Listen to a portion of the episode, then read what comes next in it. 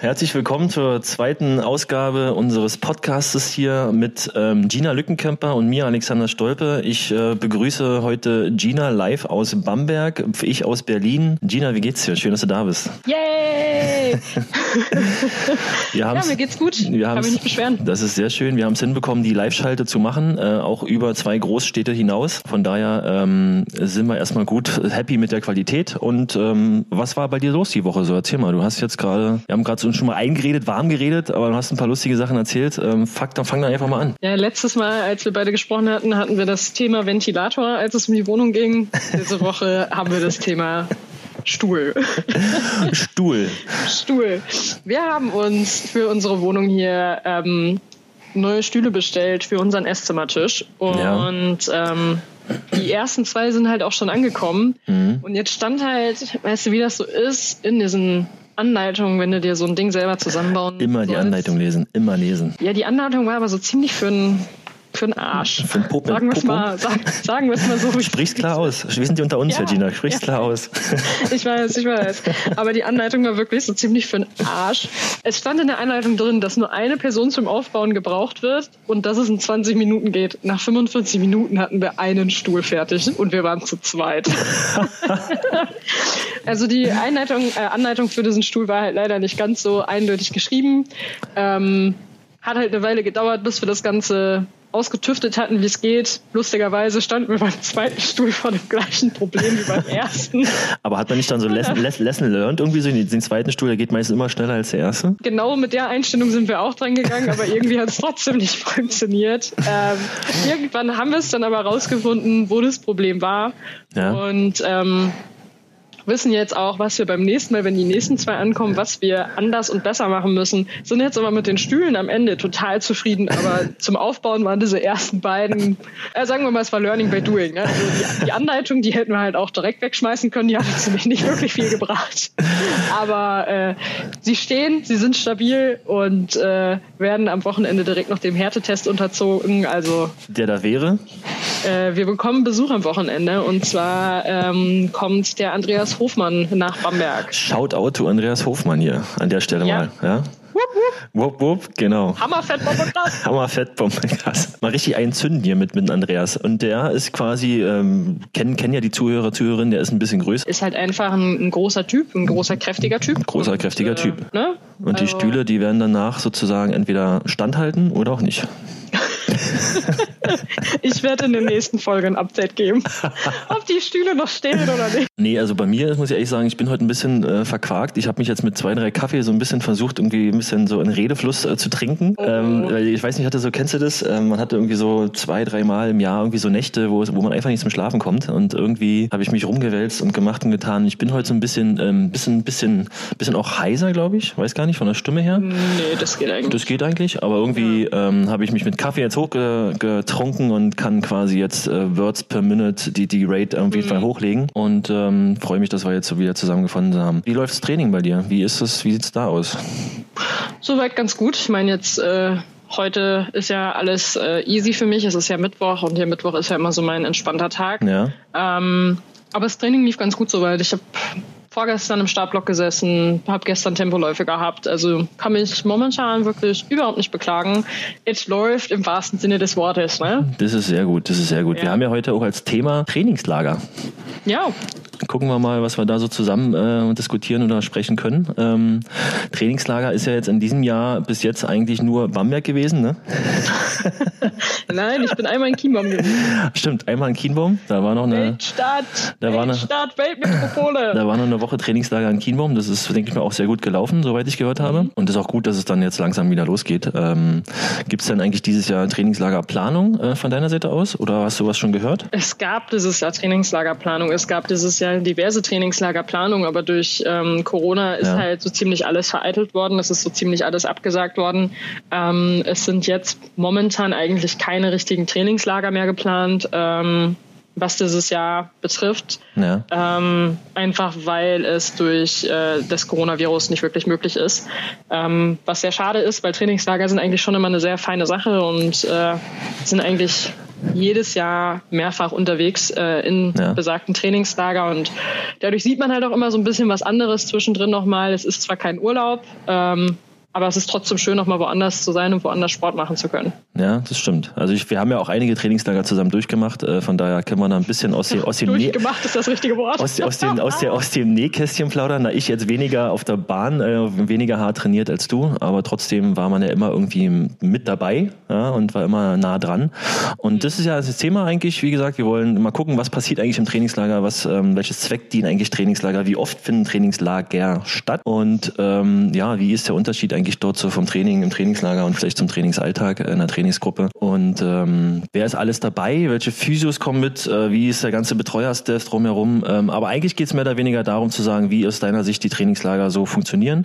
Und ich glaube, wir könnten ja mal so ein bisschen aus dem Nähkästchen plaudern. Äh, wir haben ja mal ein Trainingslager zusammen gemacht ähm, oder mehrere, eines. nicht nur eines. Das war Südafrika. Und äh, da fangen wir doch einfach mal an. Was nimmt man eigentlich so im Trainingslager, wenn man jetzt ein bisschen weiter weg ist? Also Kienbaum war natürlich jetzt nah dran, ähm, aber trotzdem hat man da hat man trotzdem sicherlich einiges mitgenommen. Aber ich glaube, wenn man jetzt so länger äh, ins Trainingslager geht, über zwei, drei Wochen und auch weiter weg, äh, nimmt man, glaube ich, sehr viele Sachen mit, oder? Naja, also ehrlich gesagt habe ich nach Chiembaum bedeutend mehr mitgenommen als sonst irgendwo hin, weil ich nach Chiembaum Kochutensilien mitgenommen habe und die nehme ich sonst eigentlich nicht mit. Eine Kochplatte, äh, auch nicht schlecht. Ja, eine Kochplatte dabei, Kochtopf dabei, ich habe alles dabei gehabt.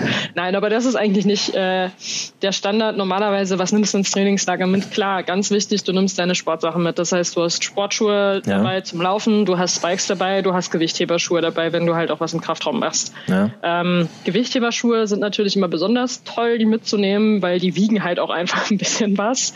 Ähm, ich freue mich also jedes Mal, wenn ich die im Koffer reinschmeiße, weil ich denke, zack, und wieder ein Kilo weg. und das, obwohl nur ein paar Schuhe drin liegt.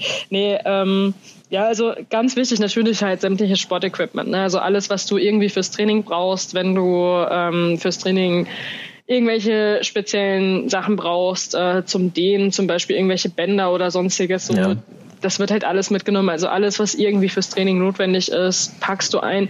Es kommt sogar manchmal vor, dass man fürs Training, oder das hatten wir halt tatsächlich schon, dass ähm, Trainer und Athlet äh, so einen Zugwiderstandsschlitten halt mit ins Trainingslager genommen haben. Das auch, das ja? Ding da mitgenommen haben. Ja, was bei uns auch eigentlich immer mitgenommen wird, mittlerweile seit ein paar Jahren ins Trainingslager, ist ähm, der Lymphamat, ähm, der so Abhilfe zur Lymphdrainage halt sein soll, für die, die es nicht wissen. Ja zählt als medizinisches Produkt, das Ding, ist aber halt auch riesig, sperrig und schwer.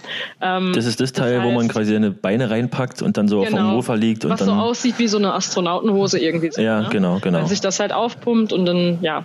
Und das äh, Ding, also wenn ich den mitnehme, dann muss ich mit zwei Koffern reisen und muss das Ding in einen zweiten Koffer reinpacken, weil ansonsten kriege ich halt selber gar nichts mit, weil der so groß ist und so viel Platz wegnimmt. Und wenn ich den mitnehme, dann nimmt er halt auch in dem zweiten Koffer die Hälfte des Platzes und des Gewichts nimmt halt dieser Lymphomat halt ein. Ja. Ähm, also der ist eigentlich immer mit am Start. Und dann natürlich, du bist zwar im Trainingslager, bist da um Sport zu machen hauptsächlich, aber so ein paar normale Sachen willst du halt schon auch irgendwo mit dabei haben. Für die hast man aber im Normalfall eigentlich schon nicht mehr ganz so viel Möglichkeiten und ganz so viel Platz, um die halt mitzunehmen. Ähm, Deswegen kommen die oftmals ein bisschen zu kurz. Da ist ja, ist, ja, ist ja ein Vorteil, dass man ins Trainingslager fährt, wo es warm ist. Da kann man auch leichte ja. und kleine Sachen mitnehmen sozusagen. Man muss ja nicht irgendwie ja, einen Winteranorak oder Winterjacke mitnehmen. Ja, aber wenn jetzt zum Beispiel meine Florida-Blöcke, ja. kann man ja so gesehen ähm, auch als Trainingslager bezeichnen. Mhm. Und ich bin zwar im Winter in Florida gewesen und Florida ist im Winter an sich wärmer als Deutschland, aber nichtsdestotrotz hatten wir auch Tage, an denen wir morgens nur zwei Grad hatten. Oh. Und da sind dann halt auch ein bisschen dickere Sachen von Vorteil. Florida 2 Grad. Na gut, also dann brauchst auch du da, wo ja. es vermeintlich schön ist, ja. kann es auch mal kalt sein. Da also, gebe ich dir recht. Man sollte immer auf alle Eventualitäten irgendwie vorbereitet sein. Ja. Ich kann mich erinnern, es gab dann so die erste Zeit in Südafrika, wo wir damals waren, 2018, Ende 2018 war das, äh, da gab es auch mhm. die ersten paar Tage, wo es abends dann relativ kühl wurde noch. So und da ja, braucht genau. man natürlich also, dann auch ein bisschen was Warmes zum Anziehen. Ja, genau. Also so ein paar warme Sachen sollte man eigentlich immer irgendwie mit dabei haben. Einfach just in case, you never know. Lieber man braucht es am Ende nicht, ähm, als dass man dann dasteht und äh, sich im wahrsten Sinne des Wortes den Hintern abfriert. Ähm, kann halt immer mal vorkommen. Wetter ist dann doch irgendwie so ein bisschen halt unberechenbar. Mhm. Aber das ist so grob umrissen eigentlich das, was man ins Trainingslager mitnimmt. Aber gerade Trainingsutensilien nehmen halt wirklich echt viel Platz weg und viel Gewicht weg. Ähm, ja. Gerade wenn man da halt auch einfach ein bisschen mehr halt braucht manchmal, weil man vielleicht auch gewisse Sachen braucht, auf die man einfach angewiesen ist von zu Hause. Ähm, wie gesagt, das äh, nimmt dann halt dann doch oftmals den meisten Platz weg, wenn man irgendwie am Verreisen ist äh, und halt dort trainieren möchte. Ich kann mich erinnern, wir haben uns, glaube ich, damals im Flughafen getroffen in äh, Frankfurt und äh, sind dann so zusammen in den Flieger gestiegen. Mhm. Und äh, ich hatte, die, hatte die Ehre, sozusagen neben deinem damaligen Trainer zu sitzen und wir hatten auch eine sehr lustige Flugreise bis dahin. Und äh, das Schöne ist ja in Südafrika, dass es nicht wirklich einen Zeitunterschied gibt. Also das Jetlag-Thema spielt eigentlich ja. da keine Rolle. Und gibt es irgendwas, was du jetzt als erstes machst, wenn du irgendwo im Trainingslager ankommst oder im Hotelzimmer oder sowas? Hast du da irgendwie so ein Procedure? Ähm, na, das erste, was ich mache, wenn ich irgendwo ankomme, ist, ich schmeiß mich einmal aufs Bett und schaue, wie ist das Bett. Sehr weil, ähm, wichtiger ich, Test. Ja, wich, wichtiger Test dahingehend, weil ich echt einen, also das ist wirklich Standardprozedere, auch bei Wettkämpfen oder sonstiges. Ich lege mich erst immer einmal aufs Bett. Ich muss mich einmal auf dieses Bett werfen, weil ich einen extrem sensiblen, empfindlichen Rücken hat. Hört ja. sich ziemlich scheiße an, aber wenn das Bett zu weich ist, kriege ich Rückenschmerzen. Und zwar richtig schlimme Rückenschmerzen, weil sich in meinem Rücken alles kreuz und quer verschiebt, dahin, wo es halt nicht hingehört und mhm. auch nicht hin sollte. Und ich habe dann echt üble Rückenschmerzen, so dass ich tatsächlich schon häufig in Hotels auf dem Boden geschlafen habe. Ich meine, du warst auch schon dabei, als ich dazu gezwungen war. Ich wollte es gar nicht sagen. Auf dem Boden zu pennen. ich wollte es gar nicht Weil sagen. zu weich war. Ich kann mich erinnern, da gab es mal eine Situation, ähm, wo du dein Bett aufs Boden verlegt hattest und äh, ja. wir hatten uns kurz getroffen und dachte so, okay, im Zimmer hat nicht viel Platz, aber der Platz, der da war, wurde dann quasi mit einem Bett auf dem Boden ausgefüllt. Ja, wenn der Koffer auf einmal auf dem Bett liegt, dann weißt du, da läuft halt eigentlich was schief. Ne?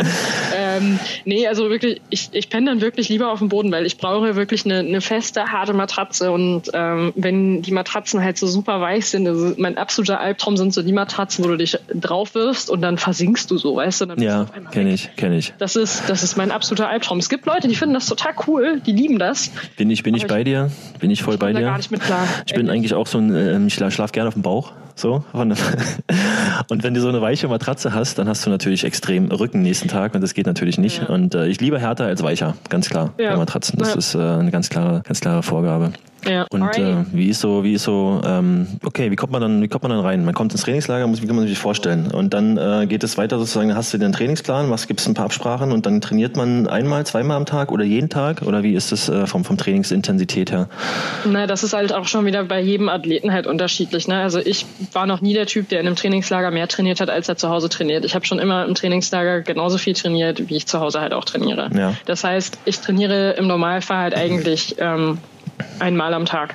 Mhm. Und ähm, habe halt immer in der Woche einen Tag frei gehabt. Ja. Und das ist halt, das ist immer gleich geblieben. Also da hat sich nichts dran geändert. Klar hat sich da jetzt so ein bisschen was dran geändert an den Intensitäten, weil ich aber halt den Trainer gewechselt habe. Mhm. Das heißt, ähm, da ist es natürlich dann jetzt dahingehend nochmal ein bisschen anders, weil ich halt nur noch an vier Tagen in der Woche halt wirklich extremes Training habe und an den anderen Tagen ist halt so ein bisschen, ja, bewege dich halt und äh, tu halt das, was dem Körper gut tut ähm, und was die Regeneration halt einfach insgesamt fördert. Aber äh, es ist jetzt halt nicht so, dass ich da dann nochmal irgendwie Hardcore-Training hätte. Und ich habe halt vier wirklich anstrengende Trainingstage dann halt in der Woche. Und ja. das ist aber im Trainingslager genauso wie zu Hause halt auch. Na, ich kenne das, dass halt dann dementsprechend wirklich, äh, ich glaube, immer so eine so ein, zwei Einheiten pro Tag anstehen, äh, jeweils draußen am Platz oder sogar noch Krafteinheiten. Und dann ist, glaube ich, ja, die sind bei mir, das ist bei mir in einer Einheit. Das ist in einer Einheit. Fahr, das ist bei mir in einer Einheit. Also ich habe ja in einer Einheit im Normalfall halt erst immer eine Einheit auf der Bahn. Also ich bin erst immer auf der Bahn und habe eine Bahn, ein Bahnworkout, ob das jetzt schnelligkeitsbezogen ist oder ähm, halt Tempoläufe sind oder so.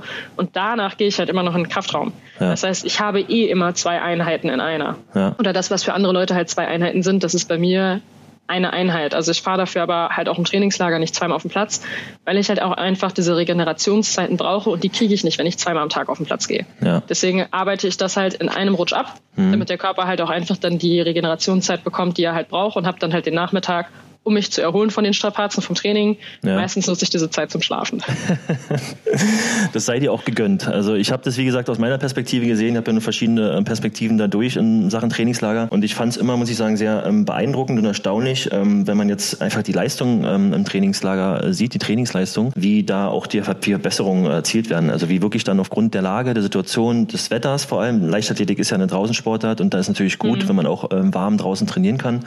Ja. Ähm, wie wirklich dann diese Entwicklung ist, nimmst du da sozusagen auch immer viel mit? Also hast du da wirklich, wo du sagst, okay, du diese, diese, diese Fortschritte, die da im Trainingslager kommen, ähm, die, die Zahlen, die dann belegt werden durch, durch, durch, durch Zeiten, die man da rennt, ähm, nimmt man da so einen positiven Schwung mit ähm, für die Saison dann später? Oder ist es wirklich so ein, so, ein, so ein Block, der eigentlich mehr oder weniger auch dann zu Hause erledigt werden kann, beziehungsweise wo man auch sagt, zu Hause im Training hat man auch die, ja, naja, die im Winter Aspekte. ist, also im Winter sind das halt schon zwei komplett verschiedene Paar Schuhe, ob du draußen im Warmen trainieren kannst oder ob du in der Halle trainierst, weil in der Halle hast du ja. halt einfach nur eine 200 Meter Rundbahn, das heißt, du kannst halt gar nicht die Läufe machen, die du halt eigentlich draußen machen könntest. Ja. Ähm, und die Luft in, der Halle, in den meisten Leichtathletikhallen ist jetzt halt auch einfach nicht die allerbeste. Das kommt halt auch nochmal mit dazu. Das heißt, insgesamt macht es im Winter schon, schon einen großen Unterschied aus, ob man in der Lage dazu ist, draußen im Warmen trainieren zu können oder ob man halt darauf angewiesen ist, halt in der Halle trainieren, äh, äh in der Halle zu, äh, zu trainieren und sich halt ja. vorzubereiten.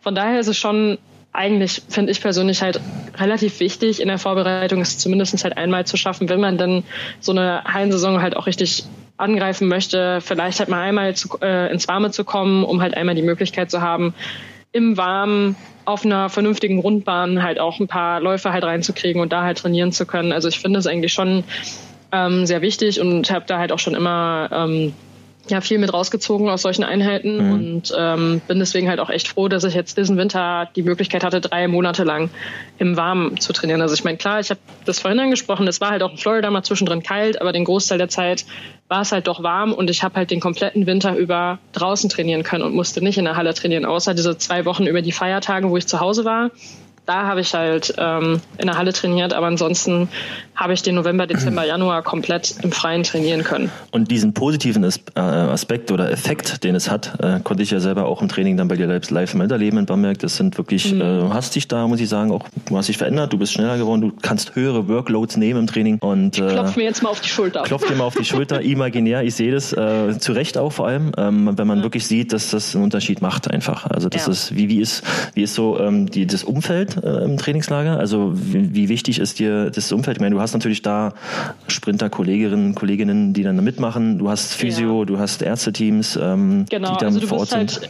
Genau, du bist halt im Trainingslager im Normalfall halt eigentlich ähm, ja, du hast das perfekte Umfeld eigentlich im Trainingslager. Zumindest ist das das Bestreben, was wir ähm, in jedem Trainingslager haben, ja. für die Athleten das perfekte Trainingsumfeld halt zu schaffen. Deswegen suchen wir das Warme, weil es halt einfach für uns perfekt ist zum Trainieren, weil wir da einfach ganz andere Intensitäten dann halt auch teilweise fahren können halt im Training.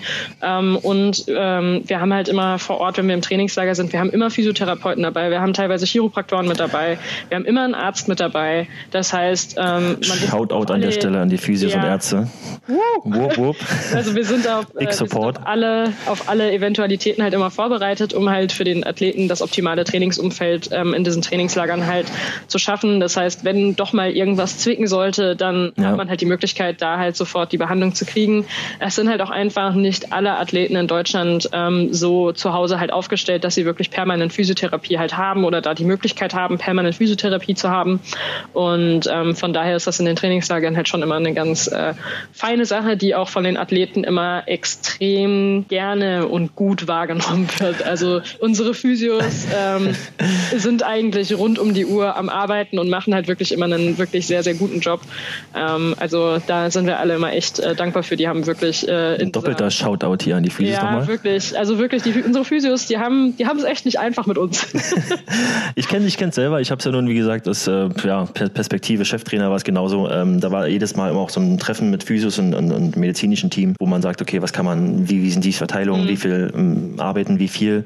Und du hast gesehen, dass die wirklich da auch sehr, sehr hart arbeiten. Und ich glaube, alle, die im Trainingslager sind, und das ist immer so dieser Eindruck, der entsteht, es ist ja auch kein, kein Spaß, kein Urlaub. Ne? Also man, man fährt, nee, man fährt nee, halt dahin, es ist schön, es gibt ja, schöne Bilder. Das ist das Geile. Natürlich ja. seht ihr auf euren Bildern im Instagram und so weiter mal schön aus und hast tolle, tolle, tolle Landscapes und Views und so weiter. Aber ja. ähm, jeder, der daran beteiligt ist, der ist eigentlich da, um zu arbeiten und arbeitet wirklich auch Richtig. eigentlich 24-7. Also ja, eben, also das ist halt immer wirklich das Lustige. Ne? Die, die Leute reagieren halt eigentlich immer alle gleich. Ne? Wenn man halt sagt, hey, man fliegt ins Trainingslager nach Teneriffa oder man fliegt ins Trainingslager nach Südafrika oder nach Florida und alle Leute sagen mal so, ey, total cool und boah, und hast du es gut? Und ich meine, ja, ich bin jedes Mal total dankbar dafür, dass ich überhaupt die Möglichkeit habe, solche Trainingslager wahrzunehmen und dadurch halt tatsächlich auch so ein bisschen was von der Welt zu sehen. Ja. Aber ganz so viel sehe ich dann halt doch wieder nicht, weil den Großteil der Zeit nimmt halt einfach das Training ein und auf der anderen Seite willst du dich ja halt auch immer optimal auf das Training vorbereiten können. Also du willst, wenn das Training dann ist, möchtest du voll da sein können und da kannst du es dir nicht immer rausnehmen, dass du Ausflüge machst oder sonstiges, sondern ja. du bist halt am Ende da, um da zu arbeiten, um deinen Job zu machen, um zu trainieren. Das heißt, du hast vielleicht in der Woche einen Tag Zeit, an dem du dir mal ein bisschen was angucken kannst, halt so. Ne? Also um mhm. halt auch einfach ausgeruht zu sein. Ähm, für das entsprechende Training. Und Stichwort, du hast einen Tag Zeit, um was zu machen. Ich wollte gerade sagen, du hast, du hast vorhin einen, einen Freitag erwähnt ja, in der Woche. Was, wollte jetzt, genau. Jetzt wollte ich eigentlich so überleiten, aber das hast du perfekt ja, gemacht. Danke dir, ah, Tina. Gerne, gerne. Wir hatten da nee. auch mal einen Freitag beide zufällig zusammen gehabt und ja. ähm, hatten eigentlich sogar mit der Becky, also wie fing es eigentlich an? Also ich glaube, ihr kamt beide zu mir du und Becky und hat gesagt, du ja, Alex, die Becky hat da super, hat, hat, hat dann super. Nee, nee, nee, wir, wir wollten zum Tafelberg. Ach, wir das wollten zum Tafelberg, okay. Ja, das, wir, das haben ja, wir haben doch in Südafrika haben wir sogar zwei freie Tage zusammen gehabt. Ja, genau. Der eine war nämlich, wobei das eine war nur ein freier Nachmittag. Den wir auch super genutzt haben, auf jeden Fall. Den haben, wir, den haben wir richtig gut genutzt, da kommen wir aber gleich noch drauf. Das erste war, dass wir an dem freien Tag zum Tafelberg fahren wollten. Oh ja. Und du bist mitgekommen und dann kamen wir am Tafelberg an und dann war die, ähm, die Seilbahn, die hochging, war geschlossen. Da wir aber ja auch eigentlich zum Trainieren halt da sind und es jetzt für Sprinter nicht unbedingt sinnvoll ist, den Berg da hoch zu kraxeln, wenn man am nächsten Tag wieder voll im Training stehen muss. Das wäre kontraproduktiv sozusagen. Richtig, sind wir ähm, dann an, an, die Waterfront gefahren in genau. Südafrika und dann haben wir beide danach noch einen richtig geilen Ausflug gemacht, weil wir sind dann noch weitergefahren zu den Pinguinen. Wir haben spontan umgeswitcht. Nein, wir ja. haben spontan umgeswitcht und haben gesagt, okay, Pinguine ja. ist eine Stunde weg mit dem Auto. Wir hatten ein Auto gehabt, ja. äh, sind dann zu den Pinguinen gefahren.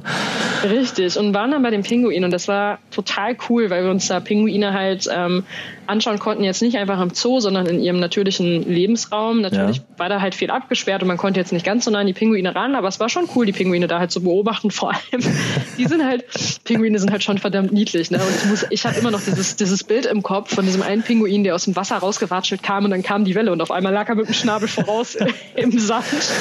Ja, das Coole ah. bei Pinguinen ist einfach, man, man, egal wie man, welchen Mut man selber hat, man guckt die an und ja. muss lachen. Man ist gut drauf. Ja, die, Weil die, einfach, die, die einfach, einfach witzig, cool. einfach sind süß aus. Ja. Äh, interessant war auch das ähm, Balzverhalten der Pinguine. Da haben wir. da, klar, dass das wieder gefällt. Da habe ich, hab ich so im Kopf noch so eine, so eine Szene, wie ein Pinguin quasi um die Pinguindame dreimal rumgelaufen ist, äh, hat drei Kreise gezogen, hat gesagt, das ist mein Revier, mein, ja. mein Tanzbereich. Ja, ja. Und hatte dann Spaß mit ihr, sagen wir es mal so. Da hat er, dann hat er sich draufgeworfen. Ja, hat er einfach draufgeworfen. Ja? Und, äh, aber selbst das, das sah jetzt irgendwie nicht, das sah einfach nur mega witzig aus und wir haben uns da, glaube ich, wir hatten einen sehr schönen, schönen Nachmittag gehabt dort. Ja, also. das, war, das war auf jeden Fall echt cool. Und dann haben wir ja nochmal einen anderen freien Nachmittag genutzt und sind dann tatsächlich nochmal zum Tafelberg hingefahren, mhm. ähm, weil wir zumindest, wenn man schon mal in Südafrika ist, dann wollten wir halt auch hoch auf den Tafelberg. Da musst du rauf, da musst du rauf. Ja. Also. Und dann sind wir mit der Seilbahn da hochgefahren, aber ich weiß noch ganz genau, wie wir beide mit klopfendem Herzchen vor dieser Seilbahn gestanden hatten. Bei beiden ging die Pumpe bis zum geht nicht mehr, weil wir so, wir, wir, haben uns, wir haben uns gegenseitig so bekloppt gemacht vor dieser Seilbahn. Ich, aber das, war halt schon geil. Also man muss dazu sagen, die Seilbahn, die zum Tafelberg hochfährt, für alle, für alle Zuhörerinnen und Zuhörer da draußen, die es schon mal gemacht haben, sie ist extrem steil und du hast es, es ist eigentlich keine Seilbahn, es ist ein Seilzug. Es ist eigentlich, eigentlich ein Fahrstuhl. Also die geht dann wirklich ja. fast äh, senkrecht hoch und ich habe jetzt kein Problem mit Höhe, aber irgendwie war das dann halt doch irgendwie, du hängst, Dieses, diese, du hängst Gondel in der, hat sich ja, die Gondel hat sich auch noch gedreht, ne? Also die Gondel ja. dreht sich während der Fahrt da hoch einmal um 360 Grad. Das heißt, du kannst doch nicht mal sagen, ich stelle mich jetzt halt hier hin und starre die ganze Zeit stur auf diese Felswand. Ja, am Arsch. Die Plattform dreht sich. Du kannst da nicht. Also wenn, dann musst du halt die ganze Zeit in einer Tour in Bewegung sein, um halt nur in diese eine Richtung gucken zu können. ah, ja. Das war, das waren Schockmomente, muss ich sagen, da habe ich ein bisschen schwitzige Füße bekommen. Ähm, mhm, ganz ehrlich. Ja. Aber die Runterfahrt war dafür tausendmal entspannter. Also da, das war fast wie Achterbahn. Vor, vor der habe ich aber wirklich, ich habe am Anfang gedacht, dass ich mit diesem Runterfahren ein viel größeres Problem habe als mit dem Hochfahren. Aber das Hochfahren war halt einfach, boah, also ich weiß echt, also mir, ich habe echt heftig Puls gehabt. Ich glaube, ich habe sogar noch ein Video davon. Ich, ich, glaube auch, wir finden das Video, das, das packen wir nochmal an gegebener Stelle nochmal irgendwo raus. Auf jeden Fall äh, haben wir das mal einen Kaffee geholt oben und haben dann die Aussicht genossen ja. und sind einigermaßen wieder runtergekommen. Ich glaube auch die Mut, die man da oben hat, hat uns dann sehr, sehr freudig, äh, freudige Erwartung der, der Rückfahrt äh, ja. bestimmt. Ja, absolut. Und ja, und dann, ne, ja. wie schon angesprochen. Ah ja, genau. Der andere freie Nachmittag am Tag, bevor ich wieder nach Hause geflogen bin. Ich kann mich noch erinnern, warte mal ganz Liebe kurz. Leute. Ja, die, die, die, die Rückfahrt vom, vom Tafelberg, die war auch noch oh. sensationell, weil wir dann natürlich im Auto gesessen haben und irgendwie so ein bisschen gehypt waren von dem, was wir gesehen haben. Und ähm, ich bin eigentlich relativ entspannter Autofahrer und äh, Gina meinte dann irgendwann so den DJ spielen zu müssen. und, hey, komm. Und, ich war ein guter DJ. Du warst also ein Top-DJ, muss ich sagen. Also, ich, sagen, ich sag, zwei der, zwei, zwei der Top 10 Songs ever äh, entstammen aus dieser Zeit, aus dieser Rückfahrt. Und eins davon war Stand By Me und ich kann mich noch erinnern. Es ging auf jeden Fall gut ab im Auto. Wir haben auf jeden Fall sehr, sehr viel Spaß gehabt. Du kennst doch diese Aufteilung. Es gibt doch so ein Bild davon, die Aufteilung, wer wo im Auto sitzt. Ja. Und auf dem Beifahrersitz sitzt halt einfach immer der DJ. Das ist vollkommen das heißt, richtig. Der Beifahrer liest, der Beifahrer liest die Karten, der liest die Karten, sagt, wo es lang geht und spielt die Musik. Und der Fahrer, der konzentriert sich darauf, dass er verdammt nochmal keinen Unfall baut. Und nee, aber anderes Thema, was ich vorhin erzählt, was ich gerade eben angeschnitten habe. Wenn Rebecca Hase ah, ja. jemals zu euch sagt, ey, ich kenne da einen coolen Strand, lass uns da mal hinfahren. rennt weg. Leute, rennt weg. Rennt weg. Leute, Leute, sagt einfach Fahrt in die andere Richtung fahrt nicht zu dem Stand. Liebe, liebe, Haare. liebe Grüße, liebe Grüße an die liebe, liebe Becky oder Rebecca Hasig an der Stelle. Es ist jetzt kein, äh, es ist nicht böse gemeint. Aber das war so ein Learning, was wir beide mitgenommen haben, glaube ich, und was uns, glaube ich, ins ja. Gedächtnis eingebrannt wurde. Ähm, alles, was ja. Becky sagt bezüglich Ausflüge, macht genau das Gegenteil. Ja, also das war, das war eine Erfahrung fürs Leben. Also es war mein, mein letzter Nachmittag in Südafrika. Ich bin am nächsten Tag zurückgeflogen und ähm, Becky und Alex hatten halt auch frei und dann sind wir ähm, zu diesem Strand gefahren, den uns die Becky so empfohlen hat und gesagt hat, das ist total schön und da sind total wenig Menschen. Wir hätten uns vielleicht mal fragen sollen, warum da so wenig warum Menschen sind. Warum eigentlich? Ja? Das, äh, die ja. Frage kam gar nicht. Mhm, wir sind dann hingefahren und äh, ich weiß noch, auf dem Parkplatz waren wir schon fasziniert davon, dass da so ein Affe saß, der am Mülleimer am Rumwühlen war. Und wir fanden das total cool. Ist ja süß, der gute Affe ja. ist so ein bisschen aus dem Müll. So ein Pavian, der war ja. jetzt aber auch noch nicht ganz so riesig. Übrigens, als erste Mal, dass ich einen Pavian gesehen habe live, so ehrlich gesagt. Also, also das, das, so das Verständnis, so, ich muss ja erst mal sagen, das Verständnis zu haben, okay, man ist jetzt, man ist eigentlich in Afrika, das war auch völlig weg. Das war auch völlig nicht mehr da. Ja, und dann sind wir diesen einen Weg da runtergegangen, Strand, beziehungsweise wir wollten ihn runtergehen. Ich weiß noch, dass ich vorne weggegangen bin und auf einmal bin ich stehen geblieben. Leute, hier steht, hier steht uns ein Pavian im Weg. Ich glaube, wir sollten umdrehen. Der macht keine Anstalten, zur Seite zu gehen. Nein. Das war ein Mördervieh. Ein Mördervieh. Ich kann mich, ich kann mich erinnern, du hast dich umgedreht und gesagt, äh, wir gehen jetzt zurück. Ich, äh, komm, wir gehen jetzt, wir gehen jetzt wieder zurück. Äh, der macht hier irgendwie nichts. Und dann hat er uns verfolgt. Also dann ist er uns ja, ganz entspannt ist, der hat, hinterhergelaufen. Ja, aber der ist ganz entspannt hinter uns hinterhergegangen. Ja, ja. Und eigentlich hätte uns das eine Warnung sein sollen, dass der halt keinen Platz gemacht hat, dass der dann halt auch hinter uns hinterhergegangen ist.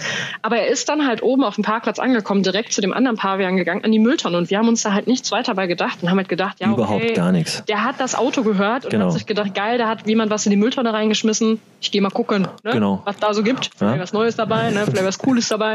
Und dann saßen wir da halt so zweit an dieser Mülltonne. Und dann haben wir uns dazu entschieden, einen anderen Weg runterzugehen in Richtung Strand. Und wir sind dann diesen Weg runtergegangen und da mussten wir über so ein paar Steine klettern, um an den Abschnitt zu kommen, zu dem wir halt eigentlich hin wollten.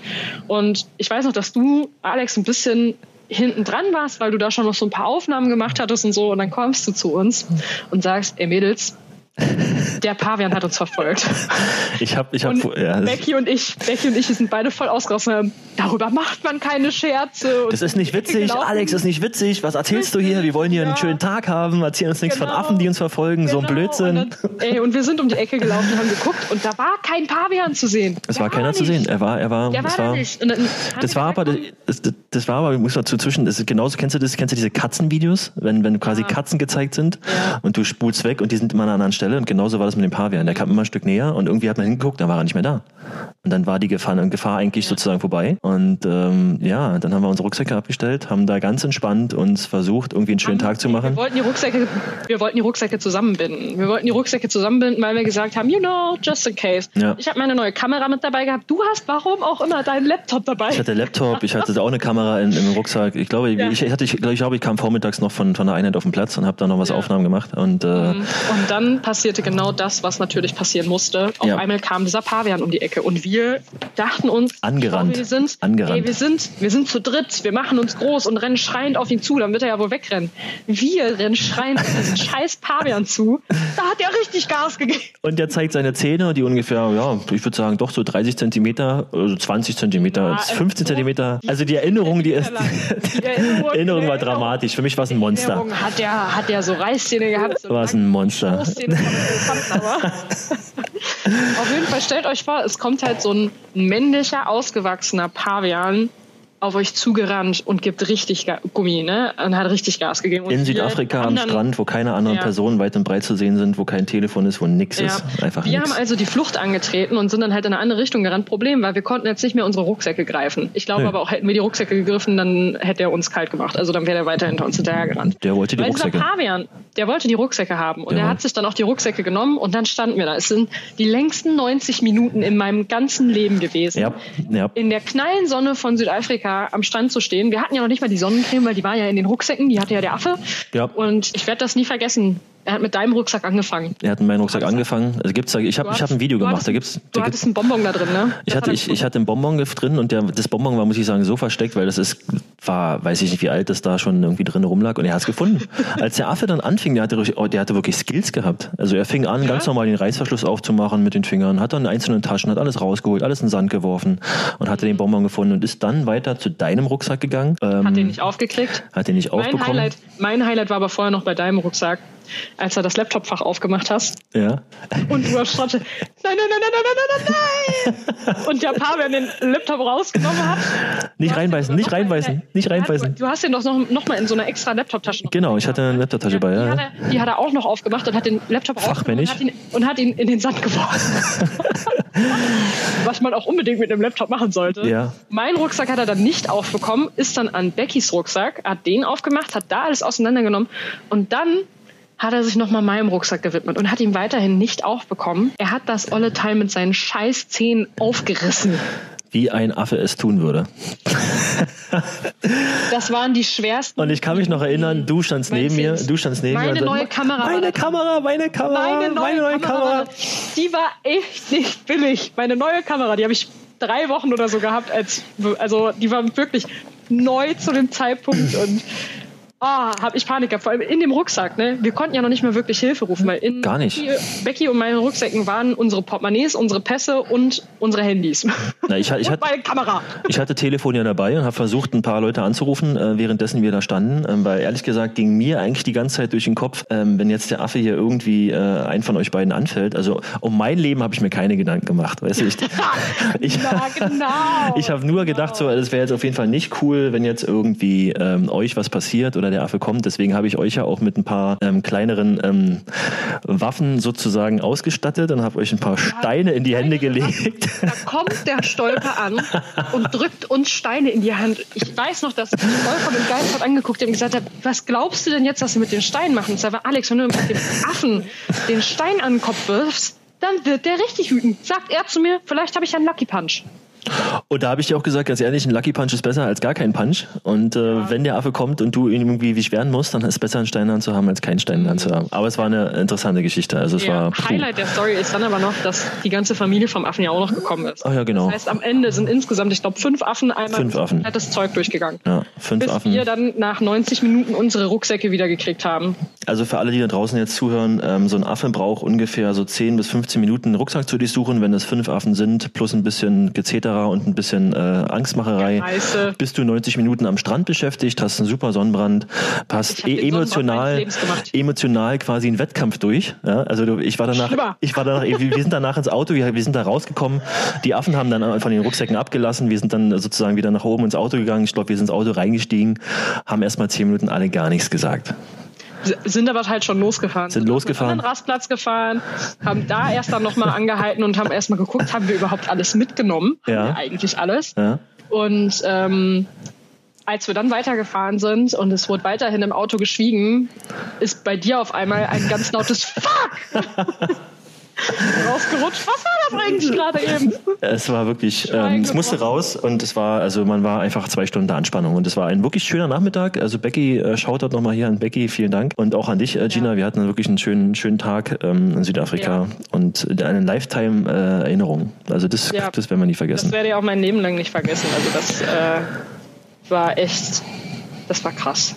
Das war wirklich krass. Schaffen wir eigentlich noch die Quick Questions am Ende hier oder sind wir jetzt quasi schon fast durch mit den, äh, mit den, mit der Zeit? Die Zeit ist relativ flix, fix wieder vergangen hier. Also ich glaube, die Quick Questions können wir noch machen. Können wir noch machen? Na, dann hauen wir noch mal, hauen wir mal einen, einen krassen Cut hier, eine, einen Themencut. Die eine, die eine Frage haben wir ja sogar vorhin schon. Äh, genau, die Hotelfrage. Du hast mich gar nicht gefragt, was ich mache, wenn ich ins Hotel komme. Stimmt, was machst du eigentlich, wenn du ins Hotel kommst? Was ist das Erste, was du machst? Das ist schön, dass ich auch mal eine Frage kriege hier. so, zum, zum Ende darf ich nochmal ran. Nee, ähm, ich, was ich im Hotel mache, also ehrlich gesagt, das erste, was ich mache, ist WLAN checken. Also ich gehe ins Hotelzimmer, gucke erstmal, ob ein kalter, also wenn ich ins Warme fliege, gucke ich, ob ein Kühlschrank da ist, ähm, der zumindest ja. dann mit, mit Geräten gefüllt werden kann oder mit Getränken, also Wasser und Säften. Mhm. Ja, ja, genau. Und ähm, dann gucke ich, ob es WLAN funktioniert, wenn man ja irgendwie auch ein bisschen dann Arbeit zu tun hat oder generell einfach auch mal ein bisschen WLAN connected ist, man ist im Ausland. Und ähm, ja, wenn es einen Balkon gibt, dann gehe ich eigentlich als erstes immer auf den Balkon und gucke mir die Aussicht an. Das mhm. sind so die, die Top 3 meiner ersten, ersten To-Dos im Hotelzimmer. Alright. Ja, ähm, kurze andere Frage. Ähm, wir haben ja jetzt festgestellt und wir haben ja viel gelacht. Du bist ja eine relativ spaßige Person, Gina, aber das ist jetzt vielleicht ein bisschen aus dem Kontext gegriffen, aber generell auch interessant zu wissen für, für die Zuhörer und Zuhörerinnen hier. Ähm, gibt es dann eigentlich ähm, auch so ernste Themen bei dir im Leben oder wo? Also klar gibt's die auch, aber äh, einfach gefragt, woran verstehst du eigentlich keinen Spaß? Affen. Nein, aber sobald ich hangry bin, verstehe ich überhaupt keinen Spaß mehr. Ähm, wir haben das witzigerweise letzte Woche Donnerstag im Training gehabt, dass ich auf dem Sportplatz angekommen bin und ich merkte, ich werde gerade hangry, weil ich habe Hunger und wenn ich ja. Hunger habe, dann, dann werde ich halt irgendwann hangry. Und ich, wenn ich schon im, im Warm-up, also ich komme gerade am Platz an, ich will gerade anfangen, mich warm zu machen und ich merke so, ich habe richtig Hunger und ich werde gerade echt sauer deswegen. Und dann habe ich dem Stefan gesagt, ey, Stefan, ich werde gerade richtig hart hangry. Also es ist, also ich entschuldige mich jetzt schon mal im Vorfeld dafür, wenn ich hier gleich richtig ich fühle dich, ich fühle dich, ah, I feel you, I feel you. Das richtig zum Arschloch mutiere. Und äh, Stefan hat er ist, einen Riegel in seinem Rucksack gehabt und ja. sofort losgerannt und hat mir diesen Riegel geholt. Und dann habe ich beim Warm-up erstmal diesen Riegel gefuttert und dann ging es halt auch. Und dann war halt auch das ganze Training über alles in Ordnung. Aber ich glaube, wenn ich den Riegel nicht gekriegt hätte, dann gnade Gott jedem, der mich während des Trainings auch nur irgendwie angesprochen hätte und mich nach irgendetwas gefragt hätte. Ja. Ich wäre an die Decke gegangen. Ich hätte nicht eine freundliche Antwort geben können. Ich, nee, ich kenne das. Also ich, ich kenne das vor allem, ich kenne das vor allem auch bei dir. Ähm, hab das mhm. dann gesehen, du, bekommst dann so einen, so einen, so einen gewissen Blick, so einen, so einen Hangry-Blick. Ja. Und selbst, selbst einfache, selbst einfache easy Witze, die eigentlich bei dir immer gut ankommen, die, die prallen dann an dir ab und dann ist eigentlich klar, okay, Witze ist jetzt nicht, was er will, sie hat einfach nur Hunger und will was essen. Ja. ja. Gib dem Affen Zucker. Gib, den, gib dem Affen Zucker, genau. Ja. Oh Mann. ist interessant. Also Gewicht ist genauso. Äh, ich glaube, jedem geht so, ähm, aber ich kann natürlich als, als Sportlersicht immer noch verstehen, weil wenn es dann nachbrennt, dann brauchst du einfach ein bisschen was, was, was da irgendwie ein bisschen, ein bisschen Futter, ne, äh, um ja. da wieder ein bisschen, ein bisschen Power zu bekommen. Ja. Was guckst du eigentlich so? Also guckst du, guckst du Dokus, äh, guckst du äh, quasi auch Netflix etc. Ich meine, ich weiß, wir beide waren ganz große Game of Thrones Fan, Fans, haben das auch zusammen geguckt äh, hier und da mal ja. und haben uns da wirklich äh, Stunden auch teilweise darüber unterhalten. Äh, beziehungsweise hast du mich informiert. Du bist ja so ein, so ein Stunden drüber du bist ja so ein Wikipedia der Game of Thrones, nenne ich dich mal bitte.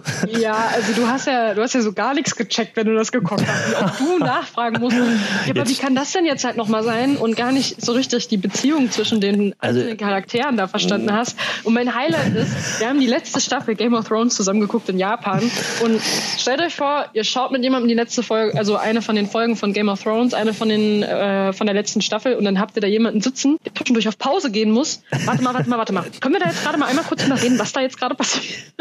Das war aber nur dem äh, Gedanken geschuldet, dass ich wusste, ich war bin gut. hier mit absoluten Experten am Start und gucke Game of Thrones und wenn ich so ein paar ja. Fragen habe und ganz ehrlich Game of Thrones, also ich habe alles einmal gesehen bis dahin und das sind halt äh, sieben Staffeln. Ja, das ist echt eine Menge, eine Menge Input. Ja. Und da bin ich froh, dass du ja, ja wirklich richtig drin warst und äh, mir die Fragen auch beantworten konntest. Und gibt es irgendwas, was du jetzt so ein bisschen gerade aktuell guckst? Also gibt es da kannst du was empfehlen?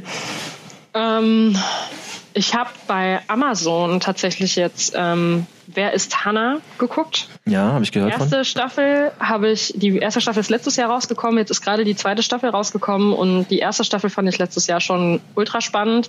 Die zweite Staffel war jetzt auch echt nochmal wirklich gut. Ja. Ähm, wobei mich die erste Staffel tatsächlich ein bisschen mehr, ein bisschen mehr gecatcht hat. Und, ähm, aber ich würde es nichtsdestotrotz jedem empfehlen, weil es ist echt eine coole Serie gewesen und ich habe auch diese zweite Staffel jetzt innerhalb von noch nicht mal einer Woche ähm, mit Stefan gemeinsam durchgesuchtet. Das ist wirklich, äh, wirklich eine, eine echt äh, coole Serie ähm, und ich kann es jedem empfehlen, der irgendwie Amazon Prime hat und die Möglichkeit hat, das zu gucken. War wirklich ähm, sehr, sehr spannend. Wie sieht denn das bei dir aus? Was schaust du momentan? Ich kann empfehlen, ich gucke, habe jetzt Netflix ähm, eine Folge, eine Serie gesehen. Ähm, Fauda hieß die. Fauda ist eine, ist eine, ist eine Serie über äh, israelischen Geheimdienst ähm, und dieses ganze ähm, Israel-Palästina-Thema mhm.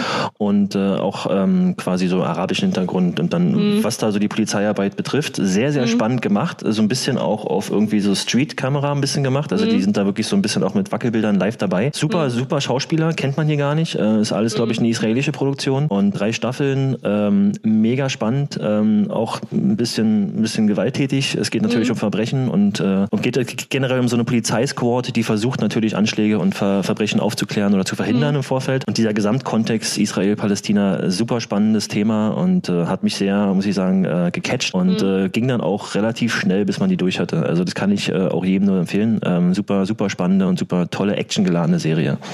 Cool. Okay, dann haben wir, haben wir quasi, dann ging die Zeit relativ fliegend hier vorbei. ähm, sie haben auch ein bisschen überzogen, aber im Endeffekt äh, ist ja als All About Content und wir haben uns ja wirklich sehr gut unterhalten ja. und ein paar Sachen auch geliefert hier. Von daher ähm, würde ich äh, sagen, vielen Dank äh, fürs Zuhören. Äh, in der nächsten äh, Folge werden wir uns dann vielleicht auch mal ein bisschen aufs Thema Wettkampf stürzen. Achtung, ähm, der Schlusston kommt. Der Schlusston kommt von Whoop, whoop, ja. von The Police. Ich weiß nicht, ja, genau. Nee, Krankenwagen war es. Krankenwagen war es? Okay. Ja, manche Fenster sind halt auch nicht so schaltig, die sein sollten. Ja, es ist, es ist halt, es ist ein Altbau. Ist ein Altbau. Da, da, da, hört man halt ein bisschen mehr. Da gehört es dazu und es macht es auch authentisch, was wir hier machen. Das ja. ist ja keine Studioaufnahme. Wir sind live irgendwie in unserer gewohnten Umgebung und können da frei aufsprechen. Richtig. Von daher, ähm, Gina, vielen Dank äh, für, die, für, die, für die Teilnahme hier. Vielen Dank, dass du wieder mit dabei warst. Ähm, wir yes. freuen uns auf die nächste Folge und ähm, ja, ich würde sagen, du hast äh, das letzte Wort und kannst Tschüss sagen und ähm, von meiner Seite aus danke fürs Zuhören und bis zum nächsten Mal. Ja, mein letztes Wort an euch. Denkt immer dran, wenn euch Rebecca Hase einen Strand empfiehlt, geht da nicht hin. Geht da nicht hin. Macht's gut und bis zum nächsten Mal. Bis zum nächsten Mal. Ciao.